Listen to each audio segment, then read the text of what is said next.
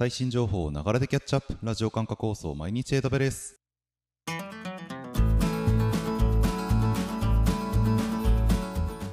おはようございます。サーバックスの加藤です。10月の22日。今日も最新のアップデートを皆様にお届けしていきます。電車に乗りながらご飯を食べながらちょっとしたながら時間で気軽にキャッチアップしていきましょう。放送のフィードバックは YouTube のコメント欄または Twitter のハッシュタグサババにて投稿お願いします。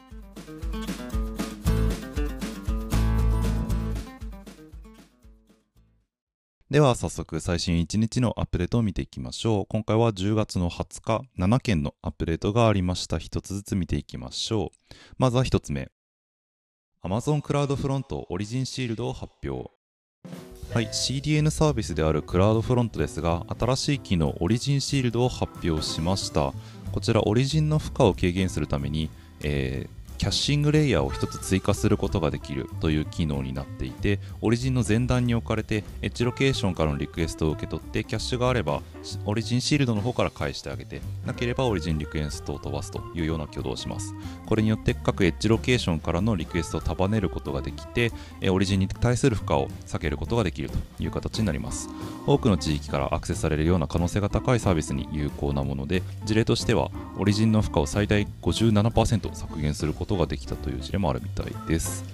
オリジンの設定で数クリックするだけで有効化することが可能なんですが、えっと、オリジンシールド自体についてリクエスト料金という形で請求はされるので、まあ、お金はかかってくるよという点だけはご注意ください。大規模なコンテンツデリバリーをしたいという方はぜひご確認ください。では次2つ目いきましょう。AWS ラムダが AWS プライベートリンクをサポート。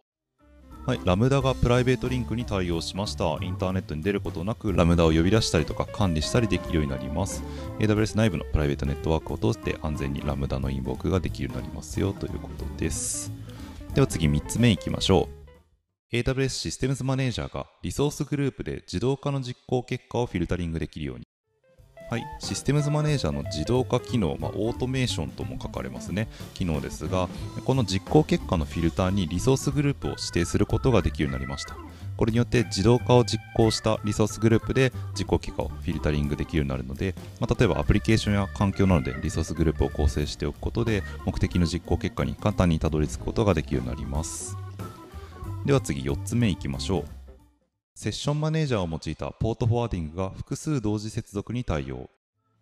はい、同じくシステムズマネージャーの機能で、セッションマネージャー機能ですね、SSH を使わずにインスタンスに接続できるような機能になってますが、これを利用して作られたポートフォワーディングのセッションが複数の同時接続に対応しました。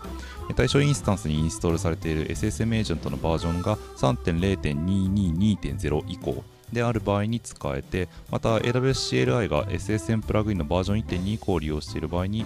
この機能を使うことができるということです。はい、では次5つ目いきましょう。AWS バッジがジョブリトライの制御に対応。大規模バッチ処理の実行基盤である AWS Batch ですが、こちらが終了コードに基づいてリトライの設定を細かく制御できるようになりました。インフラ障害やアプリ障害などエラー種別によって適切なリトライアクションを制御することができるようになるので、まあ、例えば必要な場合のみ、インフラの障害だったらアプリケーションのリトライはいらないよねということでえー、リトライを設定しないなど、まあ、必要な場合のみですね、リトライすることによってコストの削減にもつながってくるということです。では次6つ目いきましょう。Amazon Redshift が列データの圧縮タイプの更新をサポート。データウェアハウスのサービスであるレッドシフトですが、既存の列の圧縮エンコーディングタイプですね、を更新することができるようになりました。最適な圧縮エンコーディングを選ぶことで高いパフォーマンスとストレージ使用率の削減を可能にします。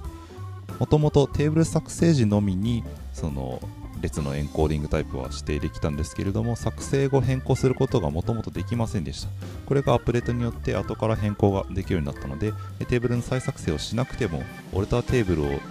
つことによってアップデートが可能になります。では次最後7つ目いきましょう。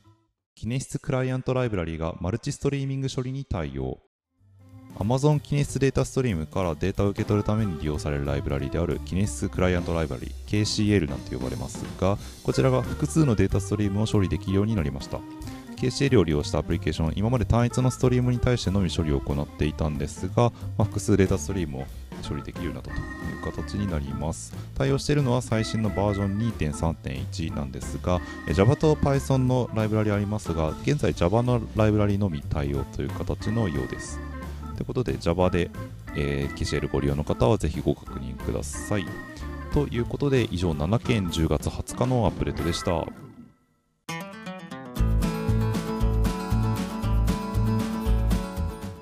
繰り返しになりますが放送のフィードバックは YouTube のコメント欄または Twitter のハッシュタグサバワにて投稿お願いします。また次回毎日 AWS お楽しみに。ではでは。